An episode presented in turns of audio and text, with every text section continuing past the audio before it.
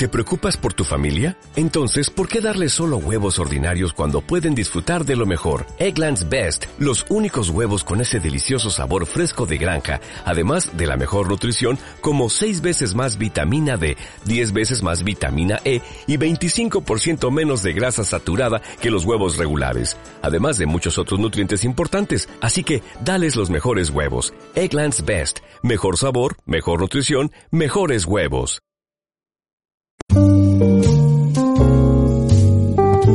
Asturianos en Madrid con Bernardo Solís. Señores y señores, bienvenidos a Asturianos en Madrid. Hoy hablamos con Gaspar Llamazares, político, ex coordinador general de Izquierda Unida y en la actualidad secretario general de la plataforma Actúa, que acaba de publicar en la factoría de ediciones el libro Pandemonium, Diario de Pandemia y Populismo, junto a Gema González y Miguel Souto. Don Gaspar, bienvenido de nuevo a APQ Radio. Muchas gracias. ¿Cuál es el propósito de este libro?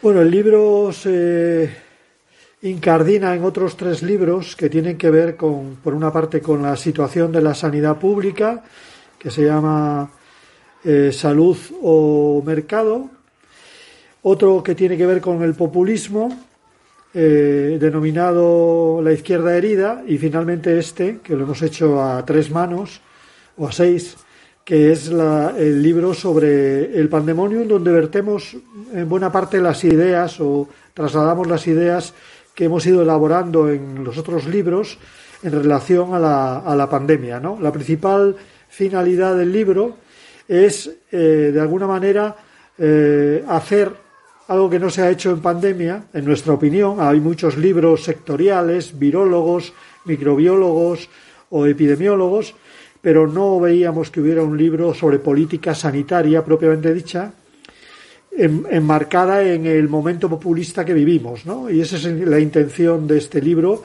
un libro sobre política sanitaria, porque estamos convencidos de que es la mejor forma de sacar lecciones de lo que se ha hecho bien y de lo que no se ha hecho tan bien a lo largo de esta pandemia que todavía no ha terminado, aunque está ya en una fase, podemos decir, de resolución.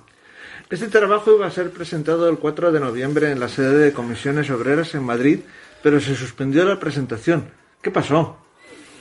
En 24 horas alguien decidió que el libro era problemático o que una de las personas, en este caso yo, que había sido dirigente de Izquierda Unida, pues era molesta y tomaron la decisión de que el libro no se presentase. Yo creo que hicieron un flaco favor a comisiones obreras e hicieron un flaco favor a su labor en, en pro de la cultura, porque siempre había habido presentación de libros, además en una sala como la Marcelino Camacho, y nunca había habido este tipo de problemas. Yo, yo lo incardino o lo relaciono con los últimos acontecimientos en comisiones obreras de Madrid y en el sector concreto de los servicios a la ciudadanía, donde parece ser que hay personas que tienen alguna, mm, digamos, hipoteca o alguna deuda conmigo, no lo sé. Dicen en la dedicatoria que el COVID ha sido una pandemia de clase. ¿Por qué? Bueno, es evidente. Veía en estos momentos los datos de la distribución de la pandemia entre barrios en Barcelona y en Madrid, los hay, y en particular también en otros países, por ejemplo en los Estados Unidos, y no cabe duda que la pandemia no ha sido igual para todos, sino que ha incidido más en los barrios con mejores o con peores condiciones de salubridad, en los barrios más densos, en las, digamos, clases menos acomodadas y también entre las razas minoritarias, ¿no? Eso ha sido, digamos, la constante. Y de hecho, en el mercado laboral, han sido los trabajos esenciales y los trabajos que podríamos llamar irregulares o fuera de la, de la cadena regular del trabajo los que más se han visto afectados por la pandemia. Por eso digo que es una pandemia de clase. Si a eso le añadimos que la pandemia ha sido mucho más grave en los casos de enfermedades de base o riesgos de base eh, como puede ser la obesidad, la hipertensión, la diabetes o la enfermedad mental, y sabiendo que esas enfermedades se distribuyen de manera social, es decir, que afectan fundamentalmente a las clases eh, eh, con menos recursos, pues uno deduce claramente que estamos ante una pandemia de clase o ante una sindemia. Desde los años 90 se viene hablando de sindemia cuando a una pandemia vírica se suman otras pandemias, en este caso la pandemia de las enfermedades crónicas y la pandemia menos conocida, más silenciosa, que es la pandemia de la desigualdad, que influye de manera determinante sobre la salud. Es más importante la calle donde vives, eh, decimos a veces el buzón de correos, que todavía eh, la atención sanitaria. En el prólogo afirman, también en el terreno de la pandemia de la COVID-19 todo empezó con el mercado, la globalización y la especulación sin control del medio natural. ¿A qué se refieren?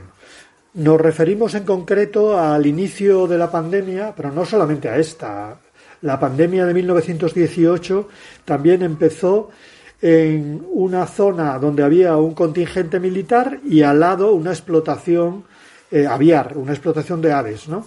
Eh, de, producción intensiva de aves. En este caso, la pandemia se produce o se origina en una zoonosis entre murciélagos en una zona concreta, ya había ocurrido en el SARS y en el MERS anterior, en una zona concreta de bosque, de selva, donde el hombre ha entrado recientemente, ha entrado a roturar la selva, ha entrado a contaminarse y a tomar contacto con una población con la que no había tomado contacto con anterioridad. Pero bueno, eso no es nuevo porque las principales zoonosis comienzan con la domesticación de los animales por, parte del hombre en el paleolítico, prácticamente en el neolítico, ¿no?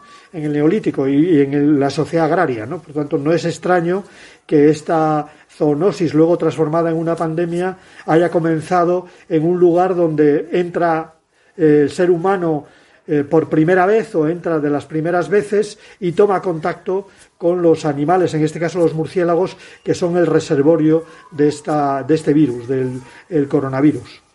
Aprecian factores positivos. Dicen, y cito textualmente, con la experiencia de la pandemia, la norma neoliberal del desmantelamiento y la privatización del estado del bienestar también pudieran dar paso a un nuevo modelo público de protección social y de tutela. ¿Cómo sería ese nuevo modelo?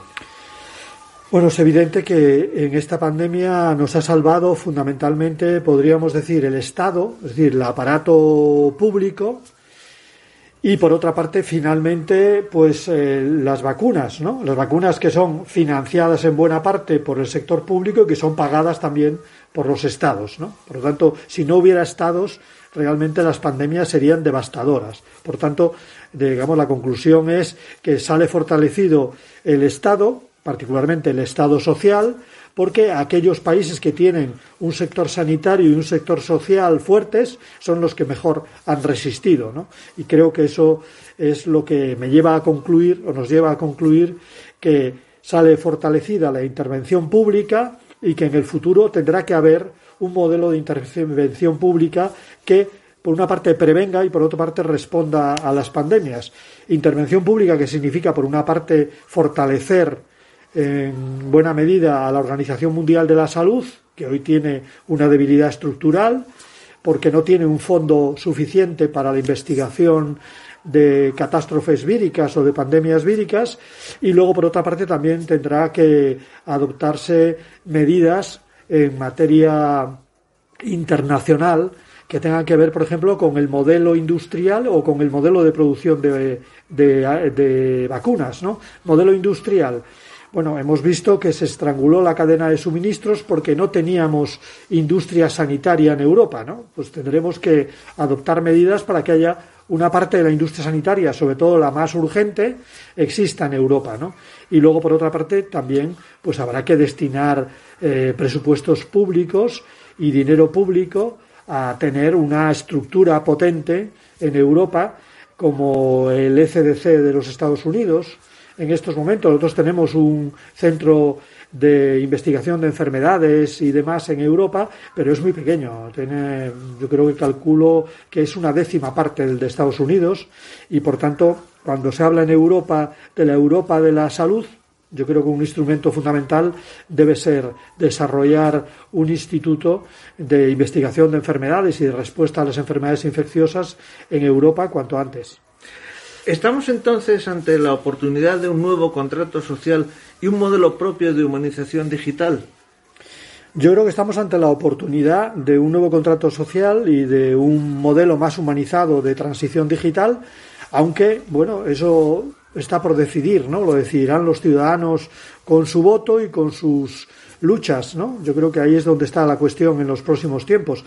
De hecho, la pandemia lo que ha hecho es poner en evidencia esa disyuntiva, ¿no? ese momento de transición que vivimos, tanto en el ámbito social, ¿no? entre el modelo neoliberal y el modelo social, y como en el ámbito sanitario, ¿no? entre una sanidad únicamente como mercado y una sanidad como derecho. ¿no? Yo creo que ahí es donde estamos prácticamente, sobre todo además cuando eh, la sanidad y particularmente la sanidad hospitalaria cabalga rápidamente hacia lo que podemos llamar la robótica y la medicina personalizada, ¿no?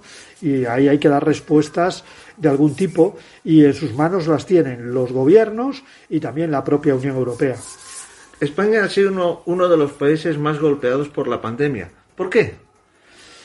Bueno, ha sido en la primera ola. Globalmente no. Globalmente ahora ya nos están adelantando otros países, ¿no? El, el inicio de la pandemia fueron España e Italia, y ahora, en esta última ola, España e Italia se han incorporado al final y han tenido un impacto menor, ¿no? Y además han hecho mejor los deberes en materia de vacunación.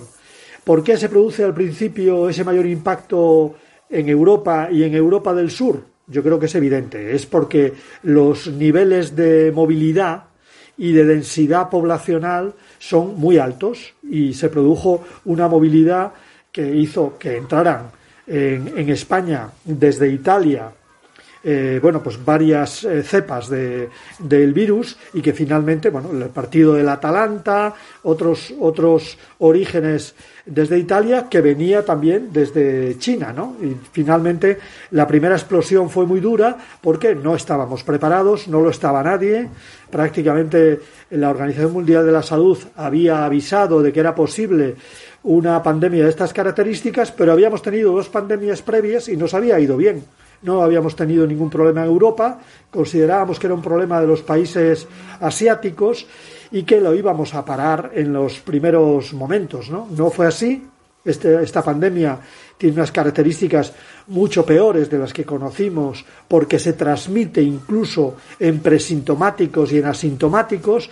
Eso no ocurría en las pandemias anteriores y por eso hubo un descuido, un exceso de confianza, una autocomplacencia, en particular en Europa, pero en conjunto de Occidente también. ¿no? Luego, el resto de la pandemia, yo creo que España y Europa han hecho una gestión bastante adecuada de la pandemia, después de la primera ola que les sorprendió, las segundas olas, digamos, que intentaron hacer un control de la pandemia y que, digamos, han paliado en buena medida los efectos más negativos en enfermedad grave y en mortalidad y por otra parte luego han sido los campeones y en particular España en materia de vacunación, ¿no? Con lo cual viendo globalmente la pandemia podemos decir que la gestión ha estado en la media europea y en concreto en relación a las vacunas ha estado muy por encima del resto del mundo, prácticamente entre los diez primeros países. Dicen en la página 22 del libro, la pandemia ha puesto en evidencia de forma dramática el exceso de confianza en nuestra superioridad en el desarrollo económico y tecnológico europeo, así como la fragilidad social derivada de los recortes y privatizaciones del modelo social de bienestar. Pero este modelo no estaba ya bien consolidado. No, la pandemia ha puesto en evidencia, mm, digamos que, aparte de que teníamos un buen sistema de salud, pero de salud reparadora, es decir, no teníamos un buen sistema de prevención y de salud pública, pues que también eh, a lo largo de los últimos años se ha producido un proceso de privatización y desregulación de la economía y en concreto de la sanidad que la han debilitado, ¿no? Y yo creo que la falta de salud pública o de dispositivos de salud pública o digamos su debilidad y por otra parte los recortes en materia sanitaria pues han dejado digamos a la sanidad europea y a la sanidad española en unas condiciones peores de las del pasado y digamos más complicadas para responder a la pandemia. Y si a eso le sumamos que pensamos que no iba con nosotros y que pensamos que la tecnología lo soluciona todo, pensamos que la tecnología hospitalaria lo soluciona todo, sin embargo nos hemos dado cuenta que en el momento que estos pacientes entraban al hospital y entraban a la UCI, pues el nivel de mortalidad aumentaba y por tanto que teníamos que haber desarrollado medidas previas a la entrada en el hospital, como son la salud pública, que como digo es muy débil, teníamos una ley de 2011 que el Partido Popular se encargó de bloquear y que no se desarrolló desde 2011. Ahora me llama la atención que hablen de una ley de pandemias. La tenemos desde 2011, 25 años después de la Ley General de Sanidad, pero no se ha desarrollado y, por tanto, ese es el reto, no hacer nuevas leyes, sino desarrollar las que ya tenemos. Y, por otra parte, los dispositivos de salud pública en las comunidades autónomas y en el Ministerio de Sanidad, pues serán muy pequeños, ¿no? No hay más que ver quién forma parte del CAES, o no hay más que ver quiénes forman parte de los dispositivos de salud pública en las comunidades autónomas. Yo diría que no superan el 1% del conjunto del personal del sistema sanitario, ¿no? Porque con eso no se puede ir a ninguna parte. Hacemos una pausa.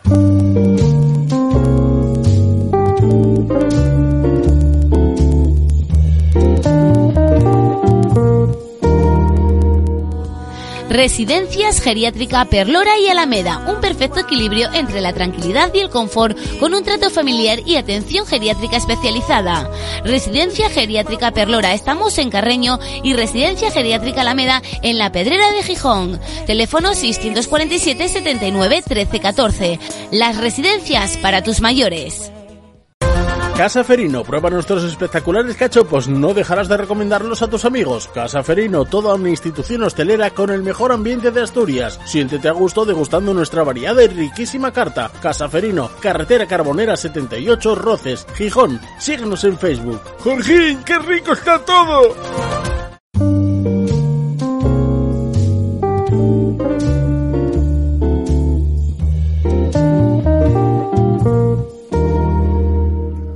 Estamos hablando con Gaspar Yamazares, que acaba de publicar en la Factoría de Ediciones el libro Pandemonium, Diario de Pandemia y Populismo. Señor Yamazares, ¿qué tienen que ver las migraciones con el COVID? Mucho. Mm, Vuelvo otra vez a la pandemia del jinete pálido, a la pandemia de, del soldado de Nápoles, que es la pandemia mal llamada española de 1918. Bueno, entonces fueron no unas migraciones propiamente dichas, fueron los contingentes militares norteamericanos que a su llegada a Europa contaminaron al conjunto de, de las en las trincheras al conjunto de los de los soldados, murieron muchos jóvenes en aquella época. Y algo parecido ha ocurrido en esta pandemia, ¿no? que es el movimiento, el movimiento de poblaciones en relación a hace un siglo se ha multiplicado, podríamos decir, por 8 o por 10 y eh, la densidad de población que tenemos ahora en relación a 1918 se ha multiplicado por 4. Entonces, con esas condiciones, una pandemia encuentra el caldo de cultivo para extenderse y, y transmitirse de manera fulgurante, ¿no? Y es lo que ha ocurrido en esta pandemia, ¿no? Que, las, que los movimientos, la, el traslado de personas, por muchos tipos de migraciones, de la migración económica, la migración climática, pero también la migración o digamos los traslados que tienen que ver con el turismo, que tienen que ver con las relaciones, llamémosle comerciales, pues han provocado un nivel de movilidad desconocido que ha servido para que el virus encontrase un caldo de cultivo ideal. ¿Cómo se han comportado las distintas formaciones políticas españolas? ¿Han estado a la altura de las circunstancias o se han aprovechado de esta crisis para desestabilizar? Yo creo que es lo más negativo que ha ocurrido en nuestro país. También ha ocurrido en otros países porque lo he seguido, pero en nuestro país de manera particular. ¿no? Nosotros hemos tenido la mala suerte de que la oposición no aceptase la moción de censura ni aceptase el resultado electoral más reciente, el cambio político, y que considerase que la pandemia era un instrumento de desgaste o de confrontación política, ¿no? Y yo creo que eso ha sido una desgracia, porque si algo, digamos, fortalece a los pueblos ante una pandemia es la colaboración y la cooperación. Yo creo que cooperación entre comunidades autónomas y gobierno central ha habido en general, salvo con alguna comunidad autónoma, ¿no? Pero la colaboración, digamos, de gobierno y oposición, entre instituciones incluso, entre la institución parlamentaria, la institución del Ejecutivo y la institución judicial, pues no, no ha habido ese grado de, de coordinación que hubiera sido, bueno, pues eh, necesario o que hubiera sido ideal para poder enfrentar una pandemia. Y así nos hemos encontrado con todo tipo de contradicciones, ¿no? Con quien vota al principio el estado de alarma, luego no lo vota, luego lo recurre al Tribunal Constitucional, con quien rechaza los paquetes de coordinación de la ley de cooperación y, cohesión sanitaria y luego lo recurre a los tribunales superiores de justicia. Situaciones realmente kafkianas que lo que han hecho es debilitar la respuesta. Ahora bien, en general, yo creo que no ha sido relevante la influencia de esos casos en el, trato de la, de la, pandemia. Hubiera sido lo ideal, hubiera sido lo mejor, pero en, en gran medida eh, la mayoría, por ejemplo, de, eh, de los partidos políticos, la mayoría de las instituciones y la mayoría de la sociedad han sido muy responsables y vuelvo a repetir, responsables con la, con la pandemia y han asumido su cuota parte de responsabilidad. Por eso hemos tenido las cifras que hemos tenido, por ejemplo, de vacunación, que nadie esperaba cuando al principio de la pandemia había un 30% de población que rechazaba la vacuna, ¿no? Y ha sido la vacunación, ha sido la estrategia y ha sido luego el desarrollo de la vacunación lo que ha convencido a buena parte de, esa, de ese sector con dudas de que la vacunación era la salida más adecuada, ¿no? Y así tenemos los datos que tenemos en estos momentos, que, bueno, son, lo podríamos llamar así con un nombre, creo que era Acuña quien decía, nivel subóptimo de vacunación. Bueno, me quedo con esa frase, nivel subóptimo de vacunación, por no decir que tenemos, salvo la vacunación ahora de los niños, y poco más tenemos un nivel de vacunación casi óptimo. Hablan en el libro de hacer que la Organización Mundial de la Salud sea independiente de patrocinios. ¿Cómo se puede conseguir? Con más dinero de los estados, sin lugar a dudas. Lo que no podemos tener es un gobierno mundial que tiene un alma caritativa y otro alma, eh, digamos, interesada, ¿no? Un alma, digamos, de gobierno en función de las necesidades de los ciudadanos, de universalización del sistema sanitario, de acceso gratuito a las vacunas y otro alma que opina lo contrario, que cree que hay que tener beneficios y beneficios cuantosísimos de, la producción de vacunas y que las compañías farmacéuticas deciden eh, frente a los estados. Yo creo que eso no debe ser así. Creo que prima el interés general sobre el interés particular y eso tiene que reflejarse en el gobierno mundial. Las Naciones Unidas son un embrión, un germen del gobierno mundial y la Organización Mundial de la Salud son su Ministerio de Sanidad o es su Ministerio de Sanidad. Por tanto, debería tener una mayor implicación por parte de los estados en su financiación y como consecuencia un mayor poder ejecutivo sobre el conjunto de los problemas y en particular sobre una pandemia como esta. Usted es médico de profesión. ¿Cómo es posible que la salud laboral se encuentre en España fuera del sistema sanitario? No lo entiendo. Yo no lo entiendo. No lo entiendo ni lo comparto. No lo entiendo ni lo comparto y, he intentado en varias ocasiones, igual que Muface se fuera integrando paulatinamente en el sistema sanitario público, de la misma manera creo que eh, la salud laboral debería haberse integrado hace ya mucho tiempo y que no es explicable su situación. Por ejemplo, nuestros datos con respecto al impacto de la pandemia en el medio laboral no son creíbles, no son creíbles, sencillamente. No es creíble que, que, la pandemia se pueda extender en la hostelería, donde estás, bueno, es verdad que sin mascarilla, cantando o bebiendo, esta es una parte pequeña de tu vida y que no se extienda en el, en el mundo laboral donde estás eh, un tercio de tu, de tu día, ¿no? Trabajando, ¿no? por eso yo creo que si algo lo teníamos claro, que era que la salud laboral debería integrarse en el sistema sanitario público, pues ahora más claro todavía, ¿no? Ante una pandemia como esta, no basta darles, digamos, un protocolo que se le ha dado a las empresas y a los sindicatos para combatir la pandemia. Es preciso que haya datos objetivos que nos permitan en el sistema de vigilancia tener los datos de los centros de trabajo y también tener un aparato, llamémosle médico sanitario, que responda a los problemas de las empresas. No puede seguir ocurriendo como hasta ahora que eso luego se descentralice a las mutuas y si te vino me acuerdo, ¿no? Al principio de la página 67 citan a la filósofa Adela Cortina, quien afirma los ancianos son vistos como vidas sin valor social. Eso es inmoral. ¿Cómo es posible que nuestros mayores, la fuente de sabiduría de la sociedad, sean despreciados? No, no, nuestra sociedad, la sociedad actual es la sociedad del presentismo, no es la sociedad, digamos, de la, de la memoria ni de la tradición, ¿no?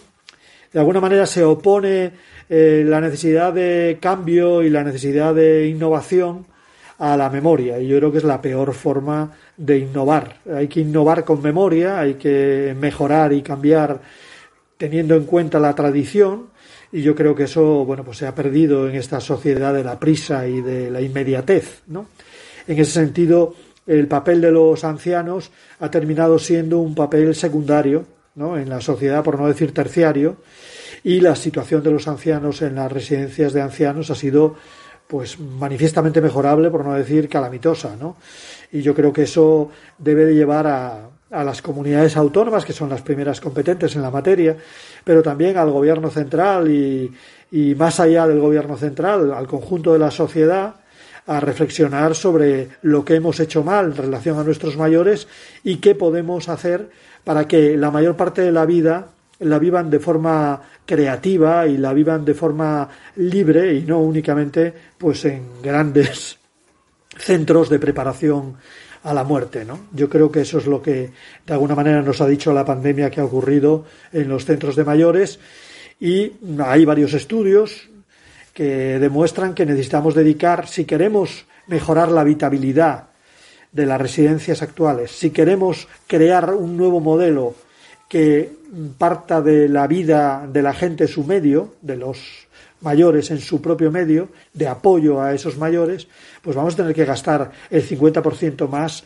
en materia de, de atención a mayores y de servicios sociales y la cuestión es si estamos dispuestos a hacerlo, porque eso significa también un compromiso en materia de impuestos y un compromiso que digamos también con la igualdad, ¿no? Porque no todos los mayores se van a poder pagar esa, ese nivel de, de atención, ¿no? Yo creo que de todas maneras eh, ha sido un aldabonazo de atención para quienes no sabían cómo estaba la situación de nuestros mayores en las residencias de ancianos. ¿no? Pero yo creo que muchos ya, ya lo, lo, lo, habíamos visto y lo habíamos sentido cuando íbamos a visitar a nuestros parientes. ¿no? En nuestro país hay un modelo mixto de residencias de ancianos, público y privado. ¿Habría que modificar algo en este sistema?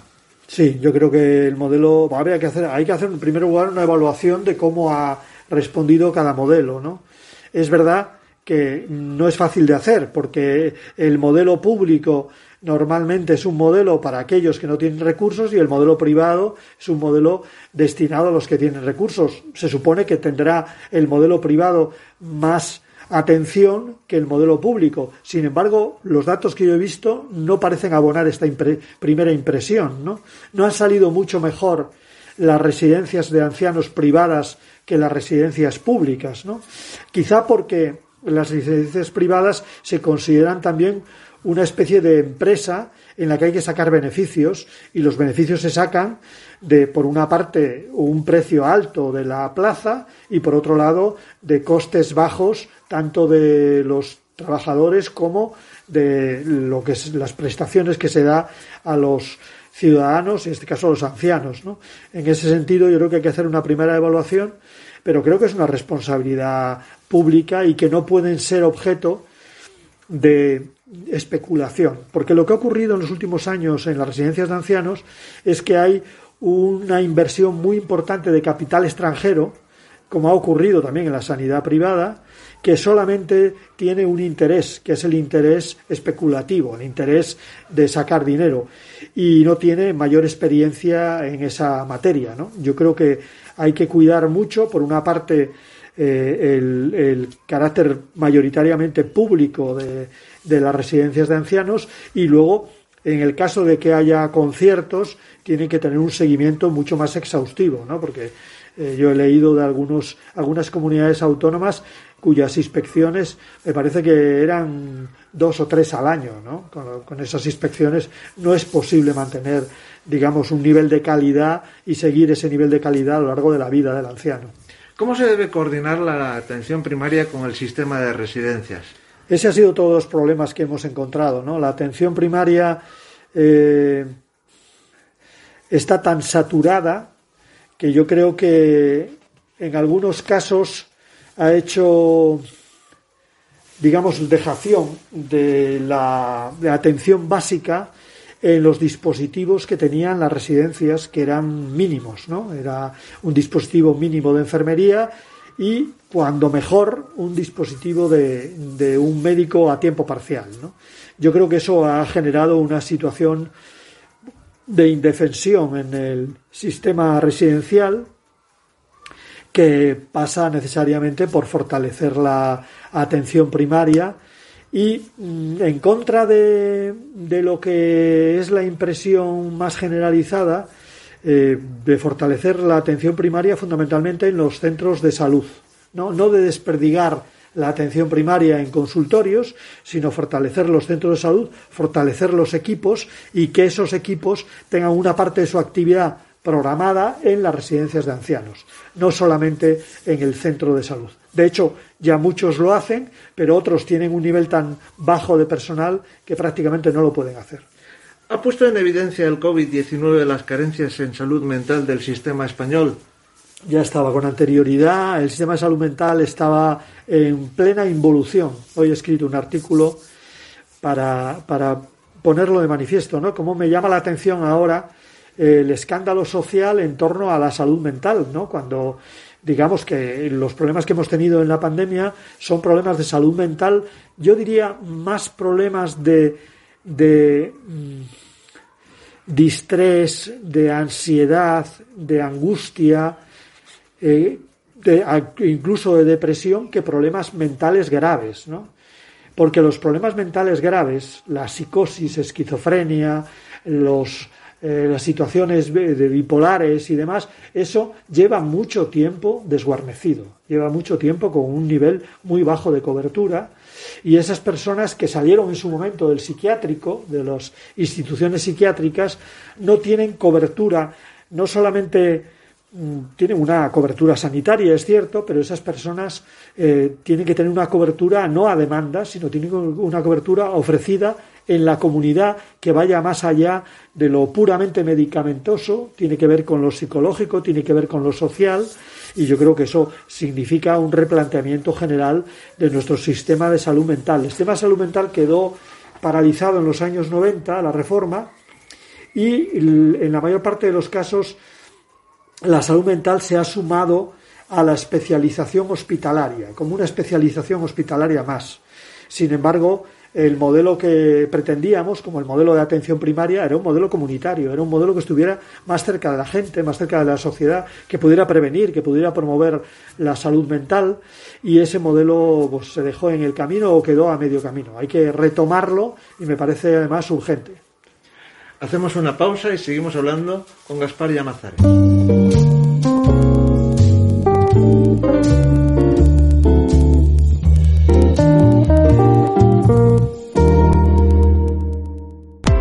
Grupo Económica, formación y soluciones tecnológicas, más de mil cursos bonificables para trabajadores en activo. Mejora la productividad de tu empresa. Somos líderes en formación. Más de 51.000 clientes nos avalan. Infórmate en el teléfono gratuito 880 88 33 o en www.económica.es, las dos con K. Langreas Tour, especialistas en instalación de gas y calefacción. También realizamos trabajos de fontanería y reformas en general, poniendo a su servicio nuestra experiencia. Además, colaboramos con Nortegas y le damos hasta 1000 euros. Sí, 1000 euros si su vivienda no tiene gas. No pase frío este invierno con Nortegas y Langreas Tour. Estamos en Alfonso Argüelles 27 La Fleguera, teléfono 985-673-518. Langreas Tour, trayectoria y eficiencia a su servicio.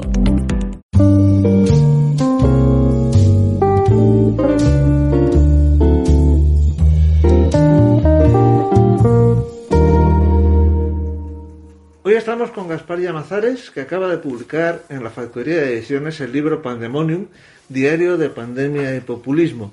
Señor Llamazares, ¿las nuevas tecnologías como la telemedicina son positivas o negativas en el sistema de salud? ¿Cuál sería su uso correcto? Son complementarias, pero no sustitutivas. Es decir, son complementarias de la atención personalizada, de la atención, digamos, de los equipos, pero no son sustitutivas de la relación humana que es imprescindible en medicina. medicina a mí me enseñaron que era no solamente de ciencias, sino también arte, y el, el, arte era el arte de la relación, ¿no? de la relación, de escuchar, de convencer al paciente, y eso no se puede hacer únicamente a través del teléfono o no se puede hacer únicamente a través de las vías telemáticas. Pueden ser complementarias, por ejemplo, para eh, digamos, escuchar una demanda, para dar una instrucción, eh, mecanismos muy concretos, o por ejemplo, en estos momentos en algunos países también para una eh, actividad complementaria, como puede ser un electro, como puede ser algún tipo de medida complementaria, pero no para la realización del conjunto de, del papel que tiene que jugar la medicina y la sanidad pública, ¿no? Por tanto, no se trata de establecer una oposición entre ambos aspectos, sino de eh, que prevalezca la atención personal y que la atención, llamémosle telemática o telefónica, sea el complemento necesario de la atención personal. ¿No se ha manifestado en esta crisis una cierta deshumanización de la sanidad? Bueno, una parte de humanización y otra de deshumanización. Yo creo que humanización, yo mm, he visto cómo eh, los especialistas hospitalarios pues eh, cambiaban su visión de las especialidades como compartimentos estancos para irse a urgencias, ¿no? Y tratar a los pacientes un hematólogo o un, o un especialista, digamos, de, de, laboratorio, ¿no? Y eso significa un nivel importante de humanización. He visto como las UCIs también pues buscaban mecanismos para el contacto con las familias, ¿no? Al margen de la gravedad de la pandemia. Y en ese sentido, yo creo que, digamos que, que el hospital tan, tan tecnificado, tan eh, llevado por la inercia de las máquinas, ha demostrado que tiene alma, ¿no? Yo creo que eso es importante, ¿no? Y luego hemos visto también, pues, que ha habido un desbordamiento de la, de la sanidad, con dos cauces, el cauce de la pandemia y el cauce, digamos, de las listas de espera, que han sometido a una tensión enorme al sistema sanitario y ha creado insatisfacción en los ciudadanos. Yo creo que eso es, evidente, eso ocurre así y por tanto habrá que, que abordarlo. ¿no? La pandemia ha puesto en evidencia yo creo que el buen trabajo que existe en la sanidad española, el buen material humano, que existe en la sanidad española, pero al mismo tiempo las debilidades organizativas. Las debilidades organizativas que yo creo que son en particular la atención comunitaria, por una parte, y las debilidades organizativas que por otro lado ha significado pues el papel subsidiario que ha tenido en España la salud pública. ¿no?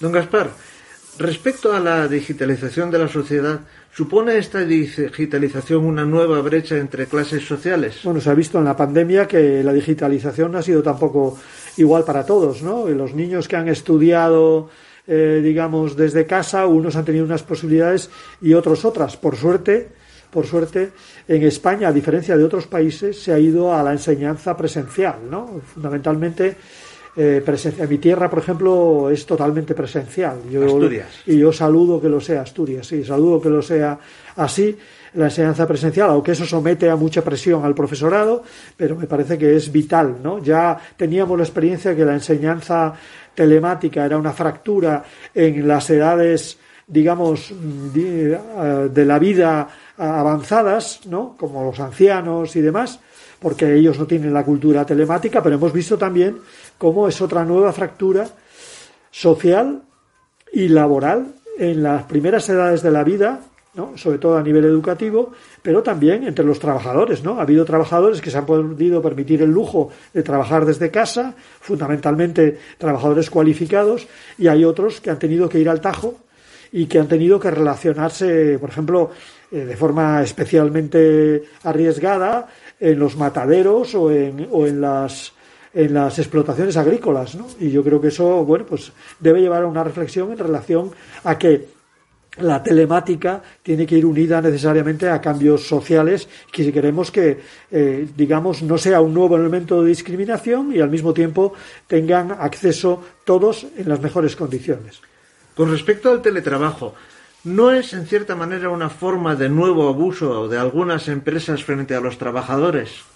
Puede ser, de hecho, en España, a, diferencia de otros países europeos, y ahora parece ser que la Unión Europea va a seguir la estela mediante una directiva, pues se estableció una legislación en relación a, la, eh, al teletrabajo, ¿no? A mí me parece imprescindible que se haga así, porque, sobre todo para las mujeres, puede significar otra vez una vuelta a viejos esquemas de trabajo eh, laboral, trabajo del hogar, trabajo de cuidados y al final una nueva discriminación en la que además las empresas no adquieren prácticamente ninguna responsabilidad, ¿no? Responsabilidad con los accidentes que se puedan producir, ni responsabilidad con el aparato informático que en algunos casos es de propiedad personal, ¿no? Yo creo que eso es muy importante tenerlo en cuenta y yo diría un, un tercer factor y es que creo que la sociabilidad es fundamental también en el trabajo. Es decir, la presencia en la empresa o la presencia con los compañeros es imprescindible para un buen trabajo. Eh, vivir eh, haciendo un trabajo desde casa como una persona prácticamente anónima, solamente presente a través de la, de la red digital, pues me parece una pérdida y un retroceso histórico. Que a nadie le extrañe que tras la crisis sanitaria y económica venga una crisis educativa, afirman en la página 190. ¿De qué estamos hablando?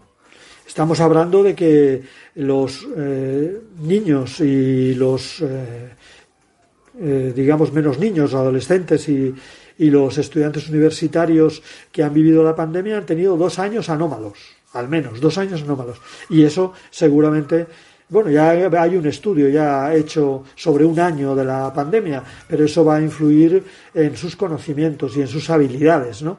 Conocimientos y habilidades que, según algunos dicen, se han reducido en torno a un 20%, pero por otra parte también eso va a influir en, eh, llamémosle lo que decía antes, de la relación social, que es una parte importante de la formación de los niños y de los jóvenes, ¿no? Y que no han podido realizarla en buena parte por estar encerrados en sus, en sus hogares o con dificultades de, de relación. Y eso va a tener impacto, de hecho ya se ha visto en algún estudio, va a tener impacto en la enfermedad o en el trastorno mental leve, fundamentalmente entre los jóvenes, y también puede agudizar o agravar el, el trastorno mental más severo, ¿no? Con lo cual podemos decir que que tenemos un reto no solamente en aprender las lecciones sanitarias, sino también en aprender las lecciones que hemos recibido en pandemia para la transformación o la mejora del sistema educativo. ¿Qué papel ha jugado la Unión Europea en esta crisis?